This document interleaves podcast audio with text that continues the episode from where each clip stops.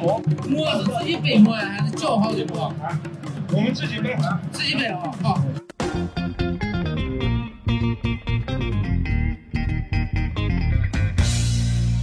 哈喽各位听众朋友，大家好，欢迎来到最新一期的掰馍会谈啊！今天是我们连续听了我们两期这个铁路相关节目的这个朋友们有福了啊！今天是我们这个铁路系列第三期，那依旧是由我和小石啊跟大家打声招呼，Hello，各位听众朋友们，大家好，我是小石。还有我们的这个啊精通铁路文化这个嘉宾大鹏老师啊。跟啊哈喽，打声招呼大家好，我是大鹏。好，我们今天我们三个来就是又坐在一起来跟大家聊这个铁路了啊。上期我们聊了一些呃就是关于这个铁路局怎么划分的事儿哈。其实大家也都听出来，这个铁路局就是划分它是跟这个铁路的线路有很大的关系。而我们也知道，就是说我们国家的铁路呢，不是说哎一蹴而就，一下子就建成今天这样子呃四通八达这个局面的。它其实也是一开始慢慢的一条线路啊，慢慢慢慢最后组织成当今这个局面的。在这个过程中呢，其实我们会观察到一些很有意思的事情啊。有一些城市呢，因为铁路兴旺发达了；有一些城市呢，因为这个铁路它衰落了。可见铁路对于现在这个经济是一个非常重要的这个存在。那能不能请大鹏老师先给我们大概聊一聊，就是咱们国家这个铁路的建设哈，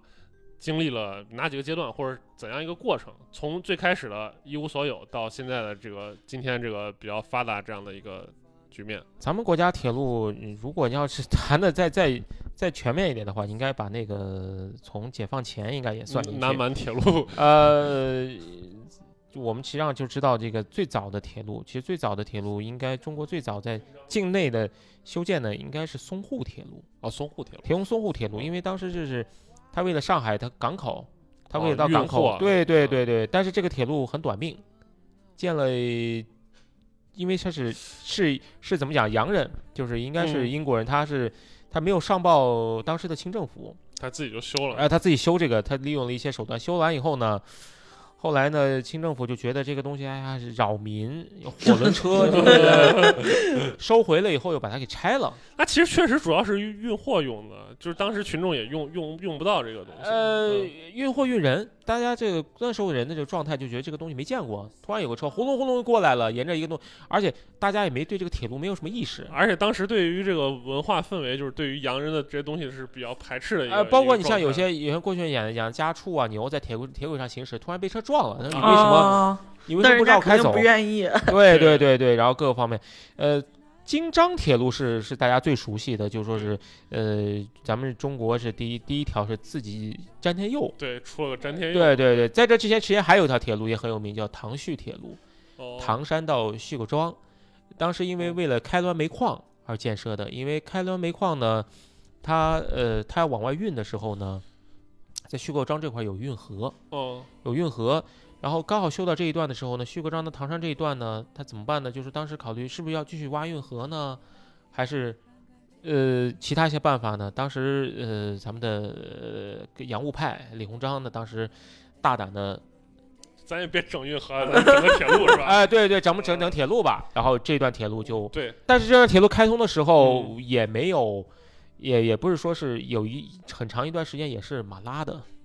哦 对对对，因为就是所以说历史上真的还是出现过马拉火车这个这个事情。对对对，包括还有哦更有意思的是，清政府当因为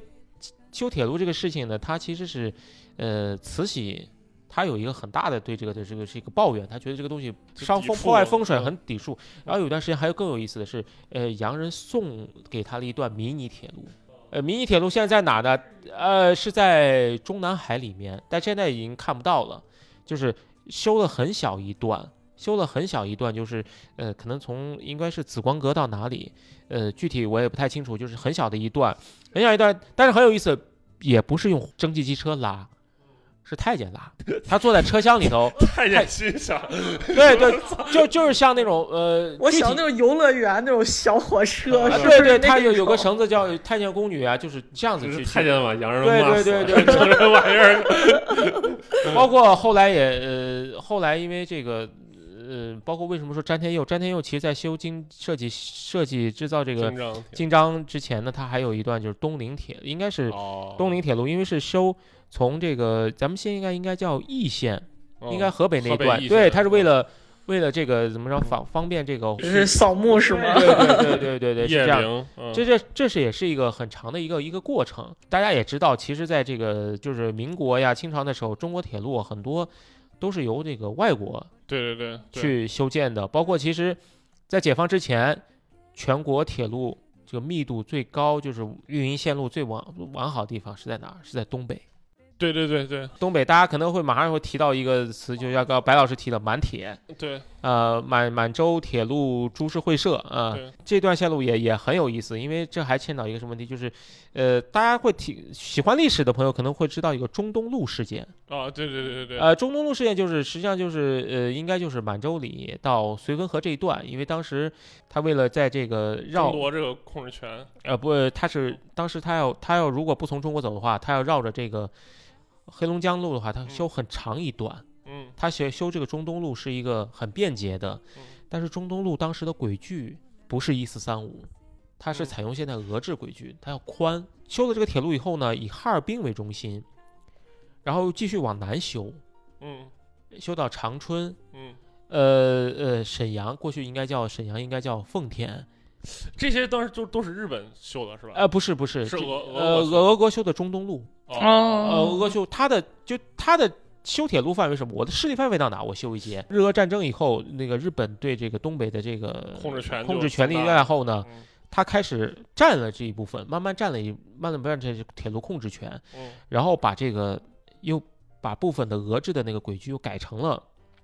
一四三五。就国国际标准，哎，对对对，嗯或者改改成别的，就是为了说说白了，这有一个利益的关系，就是嗯，你俄国列车就不想让俄国的人用，对嗯哈尔滨的兴起，就是因为它在这个十字路口。慢慢的，全国后来新中国解放以后，嗯慢慢就加大了对这种呃，慢慢先是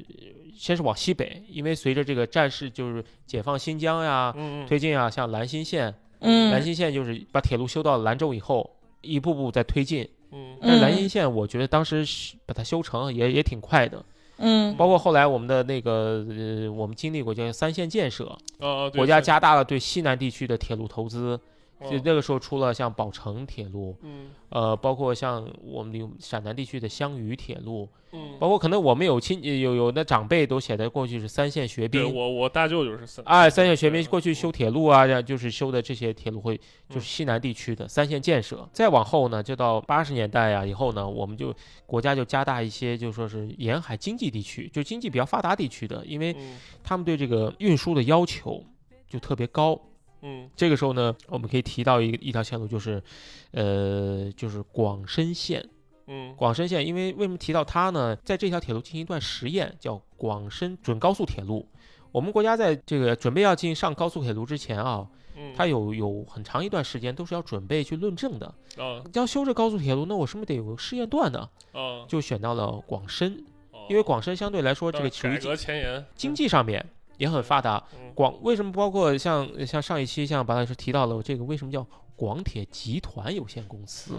别人都是呃，当然青藏也叫公司了，这因为青藏成立的比较晚，广铁嗯。就广铁集团，广铁集团，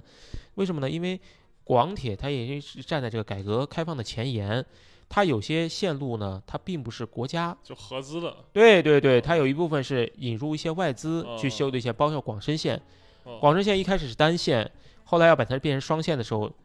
因为资金的问题，引入嗯。引入其他方面的资金，就是非非铁铁铁道部的一些资金，嗯。去去把它去投资这些线路，然后得到一些很好的回报，这是嗯也是一个改革的试点。然后再过再往下的话呢，国家开始就针对一些贫困地区，嗯。就把这个路网就开始就是密布。就举个例子，呃，像最早的像南昆线，嗯。南宁到成呃昆明嗯。这一段地方就穿越很多山区，穿越很多山区都是贫困地区，因为有了铁路以后。马上就可以有了很好的改观，嗯，像包括京九线，我们当时大京九提出的时候就要啊，我们京九线穿越了很多，呃，贫困地区呀，呃，革命老红色革命老区啊，这他们经济不好，因为修铁路了，包包括还有我们现在很这个可能不太熟悉，但也比较重要一条线路就是宜万线，宜昌到万州，哦啊、它是贴着这个长江长北以北江走了是吗？它的那个因为这修这段铁路非常之复杂。对，哦你想想那个那个地形，那个对对对，路过对一个重庆那边那种山城，对路过一个地方叫恩施，哦恩施当时大家有印象的话，因为恩恩施。恩施这个地方出，大家出去打工，经常就坐大巴车，大巴车老出事故，就以至于恩施地哦区每年的体验都说，哎，想办法一定要修这条铁路。这条铁路修，我印象中修了十多年，就看似不长，但是十多年。但是现在目前这段线路还是一个非常繁繁忙的线路。对，真的是就是就无数的这个人先，就是在这个修铁路过程中，怎么说呢，就奉献了青春，甚至奉献了生命。对对对啊对。对，包括咱这宝成线嘛，我小时候就听说说宝成线修宝成线的时候就死了很多人。呃，是包括嗯像宝成、像香鱼，香鱼最最我听到的一个说法是，呃，一公里就有几几几个铁道兵啊，啊，对对，就牺牲在这里。还有一个就是有一个没有证实过的消息，就是，呃，也是我的我们家长辈讲的，说是有一有一次在修隧道时候，修隧道快完成了，需要给里面去打那个混凝土的时候，嗯，因为他的有一个。当时也应该叫学兵吧，也不叫铁道兵，就是实际上就是高中毕业了，大家参加三线建设去了，因为太累，睡到隧道里头去了。呃，就被封住了。打混凝土、打水泥的时候呢，没有注意到他在，哦等发现的时候已经很晚了，不可能再把这一段就只能说毁坏掉，因为损失太大了，哦他就长眠于此了。哦，包括还有像隧、像桥墩里头有很多种说法，当然有些说，我我也听说，小时候听过类似故事，什么谁掉下去了，呃，不不是，就是掉有掉下去的，啊包括怎么因为太累啊或者怎么样，这啊就。呃，虽然有些事情我们没有得到证实，但是也嗯充分说明了修这些铁路的艰难性。对对。嗯，但是我们反过来讲，就是现在我们这个时代可能说是更富裕了，就是我们还是要呼吁说，对这个人的这个生命要更加的是尊重，是是是或者说，就尽量的去挽救挽救这个事儿吧。当然，可能当时是一些时代的这个这个局限性，这这咱先暂暂且不提这个事儿。呃，但是呢，就是我们这个先辈一步步把呃咱们国家铁路建设成今天这个样了。但是我从小就听说比较有代表性的两个城市，是因为这个铁路的建设而崛起的，一个就是郑州，一个是石家庄，对吧？嗯，这个郑州就是咱们就比较熟悉嘛，咱们老邻居对吧？隔壁河南省的省会对吧？但是我们知道河南的这个传统城市比较强势的洛阳和开封对吧？都曾经当过这个首都，当过中国的首都，而且洛阳是就就 N 很多朝首都，具体多少朝我也不说了，害怕被人喷，对吧？然后还有开封都是赫赫有名的古都，但是最后郑州崛起了。这个郑州我们是比较熟悉的，但是石家庄其实这块儿我还真不太了解，因为我对河北这片儿不是特别的熟。这个大鹏老师有没有啥就是关于这方面的故事？呃，石家庄呢，我也是去年有一次偶然的机会，刚好去那个地方，呃，当地的一个跟铁路相关的一个企业，嗯。呃，去进行一些呃，就算业务上的事情吧。然后嗯。当参观他们的一个一个一个一个一个怎么说一个一个展馆的时候，他们就讲到了，说当时石家庄是这样子，因为是这样子，石家庄当时是有两条铁路，一个叫京汉铁路，嗯。北京到这个汉口，嗯。还有一条呢，就是就是现在的应该叫石太线，嗯，石太监就是这石家庄到太原，因为石家庄其实大家也就感觉好像也就跟跟早些年的郑州一样，过去叫郑县，它也没有一个存在感。大家包括现在大家石家提到以前好像叫石门还是什么，最早河北省的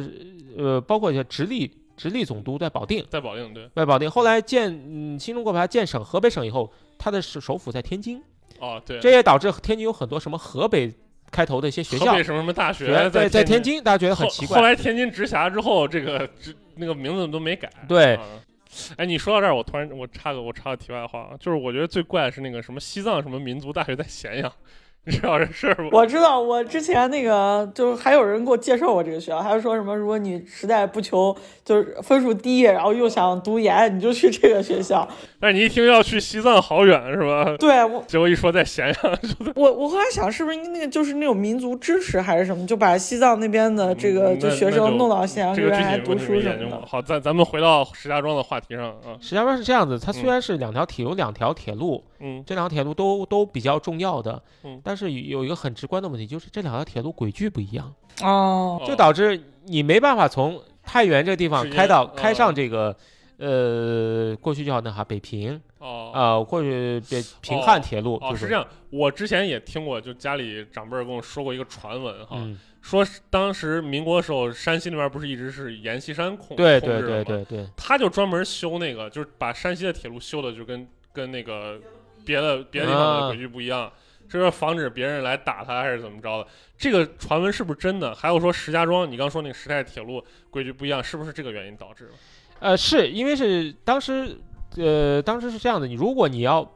你从太原运到物资运到了石家庄，嗯，你这个时候要往北或者往南，那怎么嗯办呢？你就要有装卸工人，对对对，你要有就是装卸车，然后装到另外一对对对对，辆车上你就要有很多的装卸工人。啊，去操作一个事情直接就养活了这个石家庄这样一个城市。如果如果你要有这么多工人的话，你是不是得满足他们的食宿服务对呀、嗯这个服务业的兴起，嗯，其实郑州也是这样子。哦，它最早修的那条铁路应该就是陇海线的前身，叫洛汴铁路，哦洛阳到开封，它只是修这一段。后来平汉的时候选址的时候，他考虑这个选址，最后你说修开封，其实大家也都知道，开封的那个黄河那一段是地上地上河，呃，然后呢，你修到洛阳这边呢，其实这洛阳这边你看下地形，它北边也就是山区，嗯，最后选的选来选去，折中在这个花园口这个地方过黄河，这个地方又有一个中心，嗯。当然，这个中心也不那个时候也不存在，就说是换，呃，换的就是轨距不同。那个时候呢，你既然到这两个刚好它处在这个中心的时候，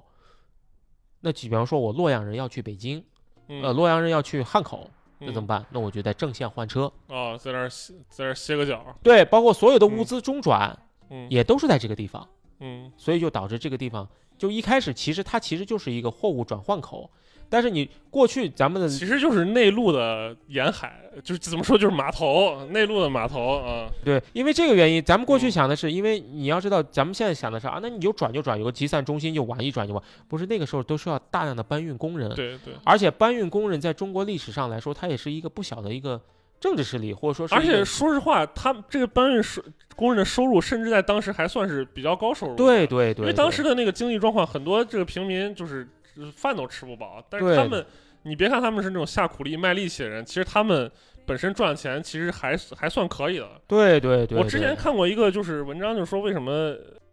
又又又要引战，就是为什么北京没有是美食的荒漠？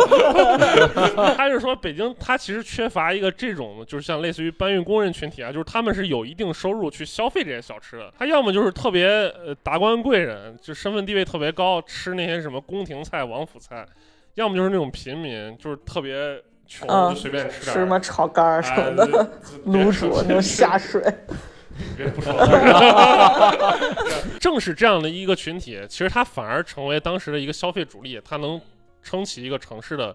的崛起吧？可以说对对，因为啊因为你有了人，有了人，你就要带动的服务，带动各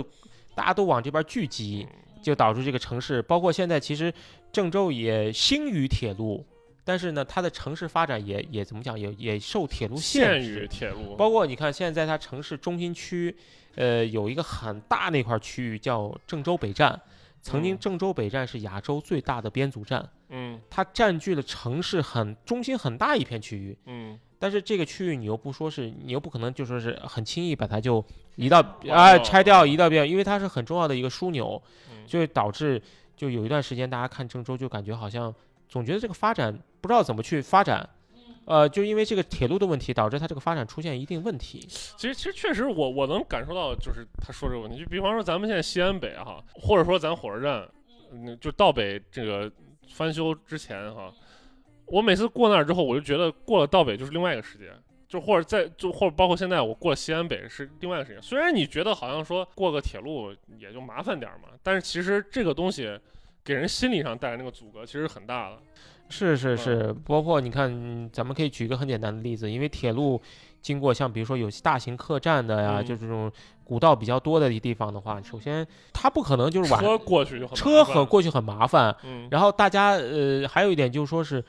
灯光，人过去更哎，就你没有不可能嗯。是都有路灯啊，包括你路过这个地方，而且你跨越铁路不说你想跨就跨越，你得要找有些那个桥啊，哦涵洞啊，它是指定地方修的，不是那么随意。对，就有点像，比如说你你走着走着，你如果看前面还是什么商店啊、吃小吃店，你就会愿意往下走。对如果你走到那儿，你发现前面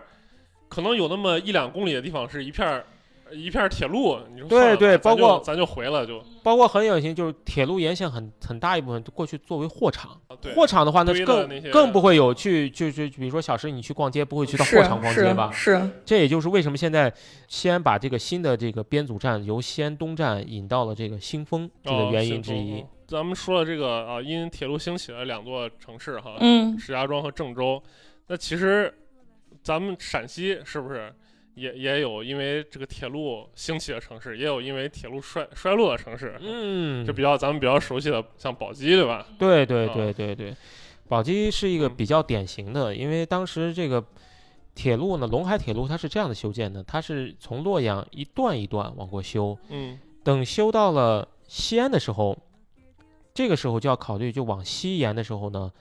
到宝鸡怎么去选线的问题，因为当时民国时期这个宝鸡的这个中心。它应该现在在凤现在凤翔这个地方，对。但是凤翔这个地方，呃，那当然其实自古，嗯，我是补充一点，呃自古以来咱们关中其实就分了三块儿，就东，你不管它叫啥，叫平邑也好，叫嗯渭南也好，嗯还是叫叫西安也好，叫京兆也好，还是叫这个凤翔也好，叫宝鸡也好，嗯它其实逻辑上都是分了东府、中府和西府这三块儿。对对对对，但以前西府传统以来一直都是凤翔，凤翔府是是是比较是是是是是代表性的。对对对，结果宝鸡兴起之后，凤翔就是衰落成一个 宝鸡下属的一个。其实这个当时考虑的路线就跟那个我看过有个资料就讲那个。呃，丝绸之路西安往这个甘肃方向也有三条线，有北部经过到固原那边儿再过来，然后中部是凤翔这边过去，南部就是现在的大概走天水这一块儿。当时考虑了两个路线呢，就是经过凤翔，然后大概到平凉，然后再到兰州。还有一个方案就是咱们现在这个走天水这一部分。呃，其实走凤翔这个地方呢，真的是这个当时是比较热门的，包括因为它可能考虑到这个沿线人多、经济呀、还有什么，而且包括这个凤翔府的很多那个一当地的要员呀，都强烈支持 要修到他们这个地方，因为他们知道这些铁路 对对他们的是对，包括像我有果然都很好奇一个问题，就是为什么泾阳这个地方产茯茶，这个茯茶还这么有名？嗯因为原来线路就是原来线路就先到泾阳，泾阳再到凤翔，嗯哦，它有一条这样的线路。后来为什么考虑到南南边呢？有几个问题，一是北部啊，就是你看咱们过了泾阳以后啊，那个地势是增高的，嗯地势尤其你看现在修这个西平铁路，过了前线以后嗯就就下进山了。嗯进山这个修建难度有点比较高一点，但是你要选南部，你说咱们现在到宝鸡，基本都是关中平原，一路就过去了，这是第一个考虑。下来呢，还是考虑就是什么？因为修建这个铁路的时候呢，抗战初期，就是还得一边防止敌人来攻击。我们的财力很有限，因为因为其实那个时候的国民政府已经已经考虑到把西安作为一个陪都了。对，西京西西京西京是是是那个那个时候咱们现在很有名的，像那个呃南郊的那个蒋介石的一个行营，呃那个长宁宫嘛，对长宁宫，嗯包括你后来呢，呃，很多人都是黄埔军校在那儿有分校。对对对嗯对对对，所以那个时候呢，就考虑到作为一个陪都，因为当时蒋介石政府的政策就是就以时间换空间对，，他尽量路修好，到时候我我尽量跑起路来聊。对我尽量是往西部，我的人整个是往西部，因为西部空间很大，嗯呃，所以呢，急于修建一条铁路，你这时候再去修凤翔，投入的资本啊，各个方面哦还是成本上的问题，非常之高。啊，我先赶紧把路先修好。对对对，先修修到宝鸡，因为宝鸡的话可以再往南修为有川陕公路有通车了，所以这个时候呢就修到就选择这个南线这个方案。呃，南线的方案，呃，顺便提一下，就是因为这个原因呢，就导致有很多的文人或者有军界要员，那个时候就齐聚西京，也导致这个西安到宝鸡这一段有这个、呃很多车站的站名老站名嗯是都是民国要员要员亲自题写的。定哦啊、就是现在你可以，你可能现在可能看不到了，但是如果你要是真的就是，呃，当然现在西安铁路局也在做这方面事情，去把这个老的这个东西把它保护起来。嗯那呃，像我给大家推荐一个就是临潼车站，哦因为临潼车站是当年修建铁路以后，修到临潼以后，基本上原模原样，保留了这个车站的形式，而且很更有意思的是，从潼关到西安这一段车站基本大同小异。现在就等于说，现在的灵通站就是原来西安站的一个缩小版就。复制粘贴出来的啊，。对对对对对对对，那为什么当时就是觉得说我没必要再去重新设计一个，我直接就照原样儿再再弄一个就完事儿了？呃，因为实际上当时的一个财力啊，各个方面，包括现在其实我们看车站也都大同小异。啊，也都对对对，现在就是各大高铁站，包括地铁站，你进去都都都一个样儿。就是现在呢，其实我们这个沿线啊，有陇海铁路在陕西段这一段有很多很不错的地方，大家有机会可以去去探索一下。嗯，那你既然说到说啊、有不错的地方可以探索，那有没有说具体的啊跟大家推荐？这当然这个就不限于陕西了。比方说我现在要进行一个啊短途的，比如火车的这种这种体验吧，你有没有说有啥推荐？呃，如果咱们是从陕西从西安出发的话，呃，有有几条线路其实可以推荐一下。如果大家就是对这个，但前条件是坐火车，大家觉得还能接受这个这个哦长距离的话，那一两条线路那就是我可能推荐大家一些公益性的慢火车。嗯，第一条线路就是那咱们很有名的这个新秦岭小火车，嗯它其实 呃车次是六零六三六零六四，它是宝鸡到广元，这个车呢是呃逢站必停，基本上是逢站必停。它的呃风景好是好在哪？因为宝鸡到秦岭这一段呢，你会发现这个中间有些车站，像比如说观音山、嗯青石崖，嗯呃，这些车站呢，它修建都都比较困难，尤其是青石崖。现在青石崖是现在陕西省铁路里面就是铁路海拔最高的一个车站。它是怎么修建的呢？它是在一座悬崖上面，硬生生的在一个悬崖上面掏了一个一个一个平台啊，掏了一个平台，然后建了一座车站，勉强的修了两线车站，因为它是单线铁路，修车站的目的是为了会让铁火车。这个站的南北都是隧道，嗯都是隧道。我们坐六零六三这趟车呢，刚好这个这车刚好在这块停，刚好在这块停，因为它以一个怎么讲呢，很悠闲的吧，因为它其实速度也不慢，因为在经过这个线路速度都大家都一样速度，只是它停站会比较多。嗯你在北线就能看到这种秦岭风光，嗯。真的是很雄美，然后还会体验到展现，就是你刚好嗯。呃，比如说你在观音山站，你会看到你坐在车厢里头就能看到对对面山上的呃青石崖山，嗯。哎，你会告诉人说，你说我等一会儿在那个车站，等会儿火车会爬山爬到那边去。哦，就是你能提前看到这个，你在青石崖的话，可以看到哇，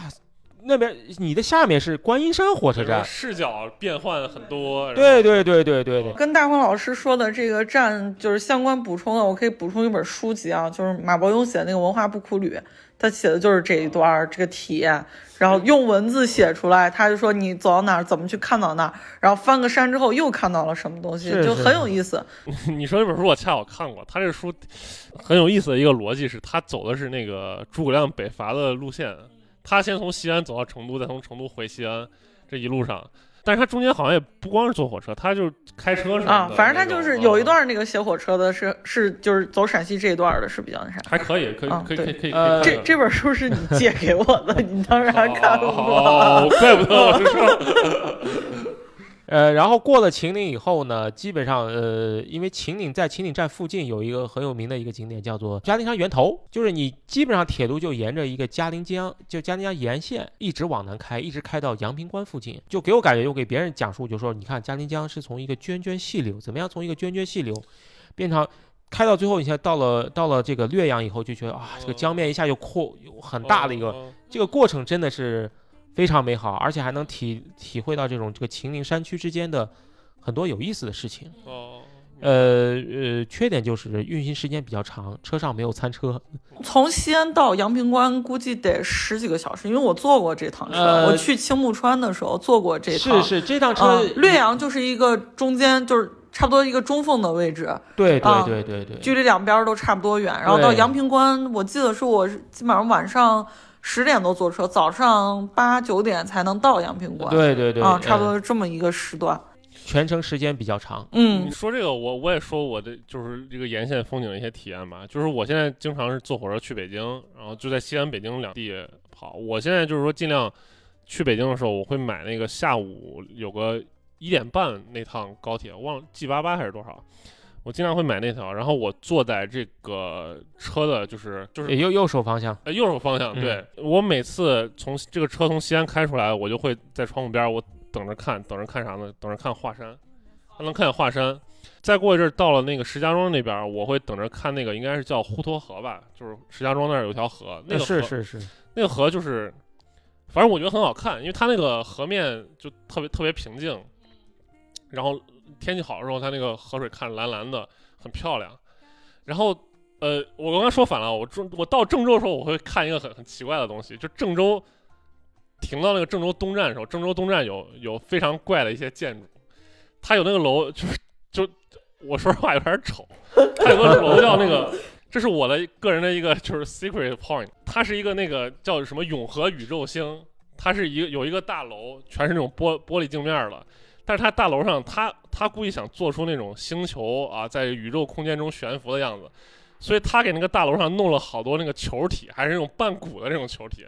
就是你远看就是一个平平的一个楼，感上面长了几个豆儿一样那种感觉。我每次看我就觉得这个东这东西特别怪，特别猎奇。我每天到郑州我就看那个，到石家庄我就看滹沱河，然后快到北京了，走到那个京西那片儿，它是当当时北京办那个世园会的时候，对对，对。有一片园林，还有那古塔，对，然后那片风景特别好看。这是我一路上要看的四个东西。是是如如果大家如果说从西安坐火车进京的话啊，不妨你注意一下这个这几个。然后我每次如果说我从西边儿呃坐火车回西安的话，我会我会在快进站的时候去看城墙，啊，对，嗯因为是是是它那一段是沿线是是有城墙的，就是对对对相当于是。呃，东北城角到那嗯个火车站这一段的对城墙你是可以看见的，还可以看浐灞那个长安塔。对是，然后到渭南的话，可以看渭南的那个体育中心，它是那个球场。，嗯，嗯就是知道我们现在就是陕西现在只剩一支这个职业足球队嘛，长长安竞技。长安竞技有一段时间咱们的那个朱雀体育场在修，所以他就把主场搬到渭南去了。嗯，渭南那个体育场长得还挺别致的，就像两片叶子一样嗯。是是是，啊、到渭南我就看那个东西，这一路上就是我会尽量去辨认说，哎，这这都是哪儿？这个其实其实挺有意思的一个体验，因为很多人就是坐火车可能两耳不闻窗外事啊，拿本书或者或者拿个手机就开始玩儿。其实大家留意一下，这个山川大地中间有很多有意思的地方。是是是，然后如果你要再了解像背后的一些历史啊，你会觉得特别有意义。像举个例子，像陇海铁路河南附近有一个，就是类似于应该是在三门峡附近有一座大桥，嗯叫八号大桥，它的修建者，呃，就不是修建者，它旁边有个车站，过去有个小站叫杨连地车站，嗯那是呃过去是呃唯一一座以人名命名的车站。哦，啊就是为了纪念这个杨连地这个人。呃，因为他是他是一个铁道兵，当时这段线路为什么就在这个车站设立呢？因为它这个八号大桥，呃，被战争过程中出现损坏，他去抢修这个桥，他不畏困难抢修这个桥，把这个桥抢通了。嗯后来呢，呃，他又参加了这个朝鲜战争，嗯在朝鲜就是线路抢修过程中，呃，得到这个这个英勇表现，嗯呃，受得受得呃获得了这个朝鲜这个给他颁发的一个一个嗯，勋章。对对对对对，很有名。所以说这个桥其实很不起眼，但是它旁边还有一座，应该旁边还有一座纪念碑。哦这个东西就是你坐汽车你是看不到这个东西的，你就包括现在刚提到这个，我们上期提到了很多这个铁道兵，其实铁道铁路沿线还有很多这个烈士陵园，可能已经哦都被就说是有青苔呀、或者怎么样，已经都已经都被埋没了，但是嗯还是矗立静静矗立在那里。嗯，就大家就是就是修这些铁路牺牲的这些，像比方说像成昆线上有很多这样的嗯陵园，所以大家有机会路过的时候可以去瞻仰一下。对对，嗯，确实有空应该看看。就是你今天坐这儿舒舒服服坐这个火车的时候，对对其实是这些人对对对牺牲了，对你才能今天坐到这儿安安稳稳的、很便捷的这个。其实应该感谢他们啊。对对对嗯，，包括其他线省外的话，我推荐两条吧。呃，第一条线路是从这个嘉峪关附近有一个车站叫绿化，当然现在嘉峪关也有，嘉峪关到到铁镜山，嗯它实际上是一条矿石线路，就是嘉峪关有个钢铁厂，呃，就有个钢铁厂，应该是九钢吧，嗯它需要铁矿石，就从铁进进铁山，嗯采铁矿石，用铁路运到这里。这段这段铁路很有名，是因为曾经有一部电影在这块儿拍《天下无贼》。哦，就是他们在火车上偷偷东西，对对对对对对，这这个线路很有意思，就是什么意思？它到了终点站那个近点站，给人感觉好像是个矿场吧，嗯，或者感觉它，但是景色异常之美。它已经已经在麒麟麒麟山山脉脚下。嘉峪关，我去那儿啊，印象最深刻，其实还不是嘉峪关那个关城，嗯我就是在家，我忘了我在嘉峪关哪儿了哈，嗯。城市哪儿了？我我有一天我我突然就是我忘了个啥方向了，嗯，然后看过去之后，就看见祁连山很长的对对对对，一条线，然后对对，然后然后天很蓝，然后就是是是，而祁连山它有个特点，它不是说那种很雄奇、很巍峨，对，对对。它很长，它一条线绵延过去，对对，对。看着就是很苍凉那种感觉是吗？对对，然后你你从一个大就嘉峪关给人感觉好像是个大漠孤城那种感觉，对，突然到达一个这个祁连山脚下，这个一个一个很壮美景色这个地方，就感觉呀，这个景色变换就很大。对，而且我我这说句题外话，就是大家如果说呃想去公路就自己开车玩的话，其实不妨去那个祁连山下的那沿沿着它那个祁连山走一走，因为祁连山这个山它不是说多么雄奇，它是一个比较温和的山，你能看它那个一个一个小山包啊，上面都覆盖着那种青草，就是它不是有一句话说什么祁连山下好牧场吗？嗯，就那山下面就是都是很平的那种谷地，然后你就能看见牛羊在那边吃吃草。我想起来，不是之前那个什么，就什么什么失我祁连山，啊，是不是？就是就是他们那个歌谣啊，就是觉得确实是我我如果是个游牧民族的话，我会觉得这个地方让我觉得很温暖，让我觉得很适合在那儿游牧。是啊，河西走廊也也也因此而那啥，为什么就河西走廊，就是因为也是因为祁连山，包括嗯刚提到的这个兰心客专有一个车站叫军马场山丹军马场，啊，军马场有个站。嗯，也是因为你看当时这个放牧啊，就就选择在这个地方。现在军马场已经退役了，就是呃呃，因为现在没有没有骑兵了嘛，就是对对对已经，没有那个，现在可能说还有还有那么一支骑兵连队，是象征意义的，还是没有了，我忘了。嗯，实际上骑兵它现在不不太作为一个正规意义的一个对对，可能是有个纪念意义的。或者但是有些地方你看还是得需要一些，比如说边边防巡逻，或者有嗯些路段的话、呃太偏远的地方，包括我们前段时间听了很有意思的是哪个地方抗议的时候，马帮居然又兴起了，马帮去托运物资啊，这这这这个马帮这个太是有历是是是史感了。是是是。嗯这是第一条，下一条呢就是，嗯呃，但这条是我自己很喜欢的，就是，呃，内江到昭通五六三五嗯，内江，因为为什么呢？因为大家知道那个在四川盆地的中间，内江嗯海拔也不高，嗯。呃，这种这种这种叫做，呃，川中那种潮湿的天气，对，但是它的终点昭通是在云贵高原上面。嗯，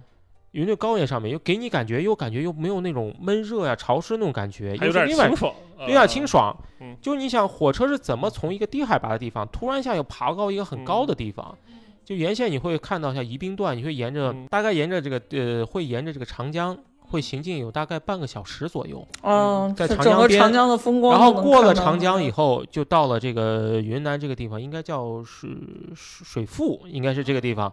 马上要进入山区了，然后这个时候呢，你又再沿着一条越沿着一条江，它是因为铁路它是基本上沿着一个河谷在修，你又感觉啊，那个山马上就开始高大起来。嗯你怎么从山的就是一个这条河的这个入江口，又爬到它最顶端？包括你也会看到一些展现，这个明明你看见上山上有火车，你在这停着，突然发现过了十几分钟，的火车又开到你旁边来了，就这样很有意思的事情。其实这个你说内江到昭通，其实我觉得这是对于这个国内 摇滚乐迷，其实想去的，从这个声音玩具到腰，对吧？对啊可以可以去看一下这个，看看这个孕育了声音玩具和的内江和腰的这个昭通到底是怎怎么样的是是是，气质的地方。呃，我其实其实还有很多线路给大家推荐，但是嗯。主要大家都集中在一些就非常慢的一些火车，嗯，因为慢的火车呢，它会经过一些体验比较好。呃，可能有些线路现在呃，比方说像内江到昭通这一段，可有很基本上已经没有多少客运列车走这一段了，嗯，它只有保留这一段这个绿皮车，就这个慢火车，它保留。留这一段，就是你平时是可能体验不到，或者你要坐高铁画一个隧道就过去了，一座城市，然后一个隧道过后又是一座城市，嗯。你会体验不到这种感觉。所以大家嗯有兴趣的话，可以从身边呃发呃发现一下，就自己所在城市周边这种呃很慢的这种公益慢火车，它开头是没有字母的，嗯。它一般可能都是从呃因为是四位数，可能都是从五往以后，可能有八级开头的，有八开头的，有五开头的，六开头的，嗯，大家可以去体验一下这些线路。嗯对，就坐火车整个的体验还是比较新奇的。就刚刚刚那个大胖老师说的那个从，从一个很潮湿的地方到一个高原上这种感觉，我有一个相反经历。我之前坐火车从昆明到武汉，我一下武汉，我感觉我进到一个闷锅里头，然后贼是痛苦是。然后你想那个昆明四季如春的那种感觉，然后当时是夏天，我穿短袖就觉得特别清爽舒适。然后一到武汉，我整个人就特别的不适应。然后因为那个火车上也比较干燥嘛，然后这个是这个是我个人的一个一个小体验哈。其实我有一个比较有意思的问题，就是大家坐火车的时候有没有什么特别奇特的体验？就可能别人都再也体会不到的这种。对，碰见什么怪东西这种，我说一个特别野的一种体验，嗯就是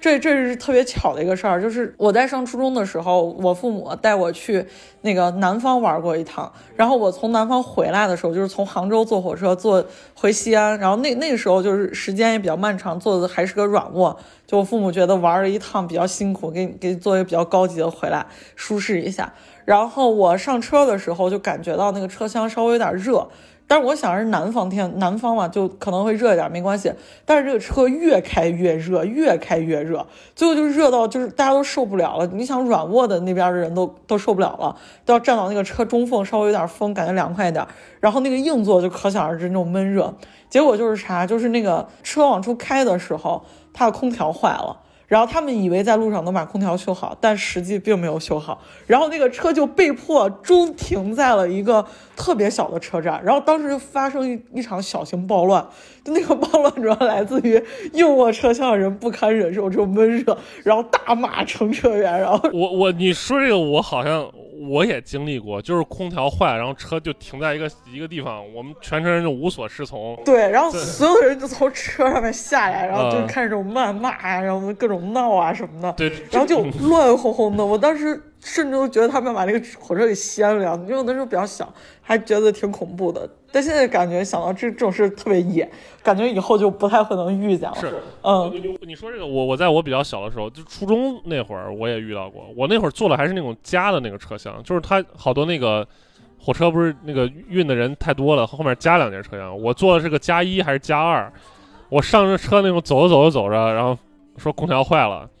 然后就不知道停在一个什么小地方，然后那会儿就所有人在那骂，然后人就从车上下来，然后就在那个铁轨周围就走呀走，也也没啥事儿干，反正挺挺神奇的那个。就这是我体验的比较神叨的一个事儿。然后之后坐那么多回火车，就再再也没有这种体验了。那那我最后再结个尾，就是我还是很好奇，就是就问一问这个大鹏老师啊，真实的客观的答复，就是我其实现在自己工作了两年之后，我再回看我父亲的工作，我觉得他工作一点都不辛苦，他一个月半个月都在休假，虽然说就是上两天休两天这样，但是我感觉半个月都在休假，但他天天嚷嚷着他自己特别特别的辛苦。但是从我的视角来看，我觉得他作为一个铁路工人，虽然他自己经常嘲讽自己，你说你看我是一个没文化的工人，怎么样怎么样，但我觉得他在那个年代他的收入其实是不错的，就能能养活我们一家人。嗯，然后包括在铁路有，就我爸上班那个年代，铁路是非常赚钱的。然后他每年单位的福利很好，就比如说过年，然后就会给你发米啊、发面啊、发油啊这种生活物资，然后还会发一些比较高级的水果点心。然后我爸就特别倒霉，我我甚至怀疑是他跟他领导关系不好，他总是被排到那个年初一的时候去上班，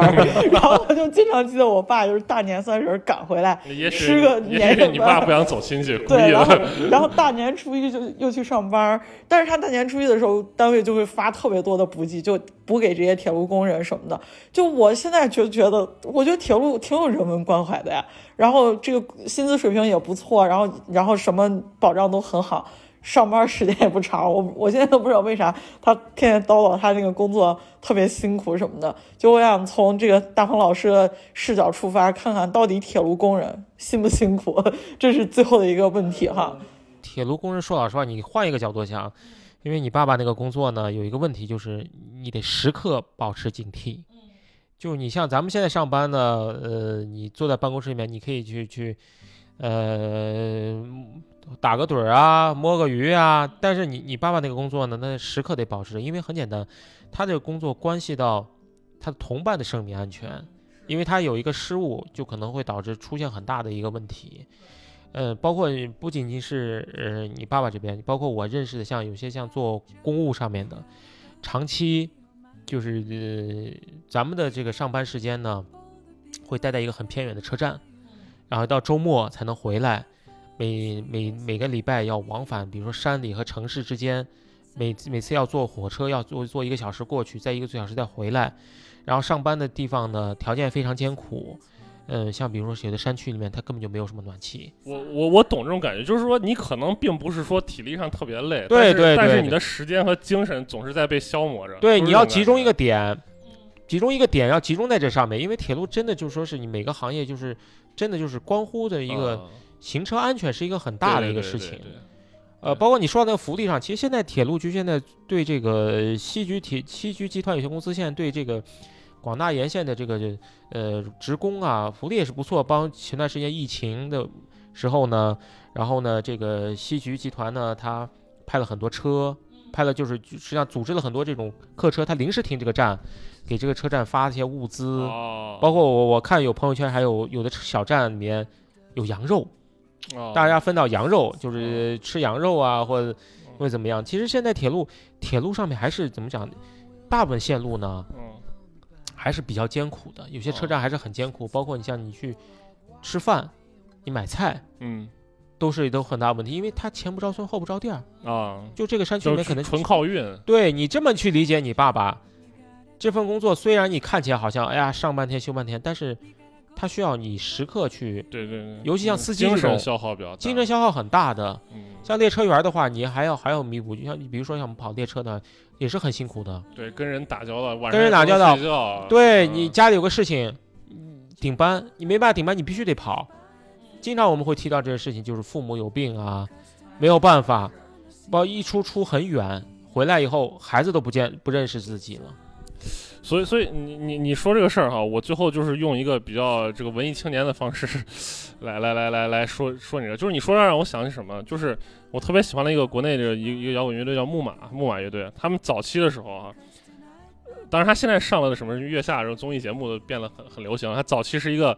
很阴郁的那样个气质的一个一个乐队，他们早期出去跟人介绍说我们是木马乐队啊，接下来第二句话是。我们是医生、诗人和火车司机的儿子，就是 就是火车司机在他们的眼中就是有一种非常文艺的气质，就和医生代表一种冷酷和精准，诗人代表一种浪漫，火车司机代表啥？文艺吗？我我不知道，我觉得他可能是代表一种对于这种远行呀，或者说一种甚至一个，他还不是说那种很很浪漫，他还有带点机械化的这种感觉，可能跟他们追求那种反正蛮酷的一种气质是、呃，是火是挺大的火车司机你可以理理解成这样子，嗯就是它是一种纪律吧，啊，因为因为因为铁路是铁路再怎么讲，就中国这铁路还是一个类似于半军事化组呃军事组织，就是因为它是时刻强调纪律，你要服从这个调度，调度给你的安排，你不可能调度你跟调度厂家啊，我不听你的，我该怎么办？怎么？这是要服时刻服从的对一个对，所以所以就是怎么说呢？我从这个木马这这个之前，我对火车司机这个这个职位没有什么感觉。但是自从他们说我们是医生、诗人和火车司机的儿子之后，我就说，咦，是火车司机的儿子，是可能是可能是一件值得骄傲的事情。行，那我们今天就聊到聊到这儿。那最后给大家放一首木马的歌算了。如果大家对于铁路还有什么更感兴趣的东西，可以在那个呃留言区跟我们讨论。完了，大鹏老师也会回复大家，好吧？那我们今天节目就聊到这儿。其实还有很多话题没聊呢。接下来我们就是逛西安的这几个车站呀，还有比如说比如说铁路文化发达的这个日本啊，很多体验，咱们咱们后会有期啊，接接着再聊啊。大家再见。好，拜拜。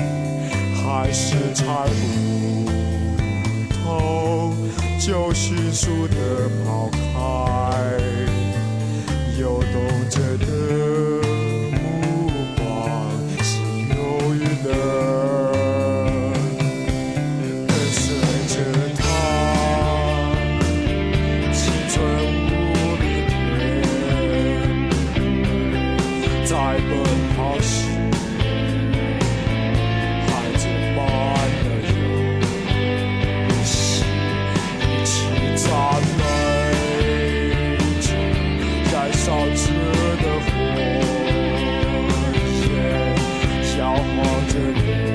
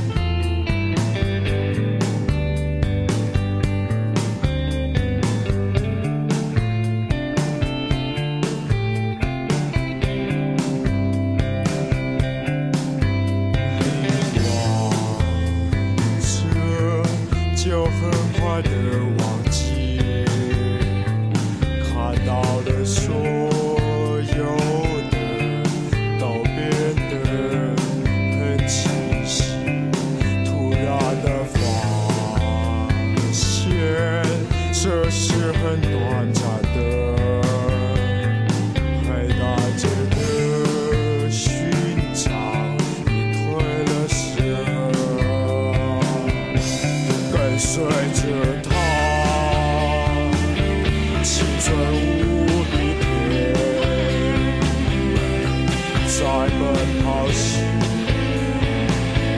孩子般的游戏，一起赞美吧，燃烧了的火。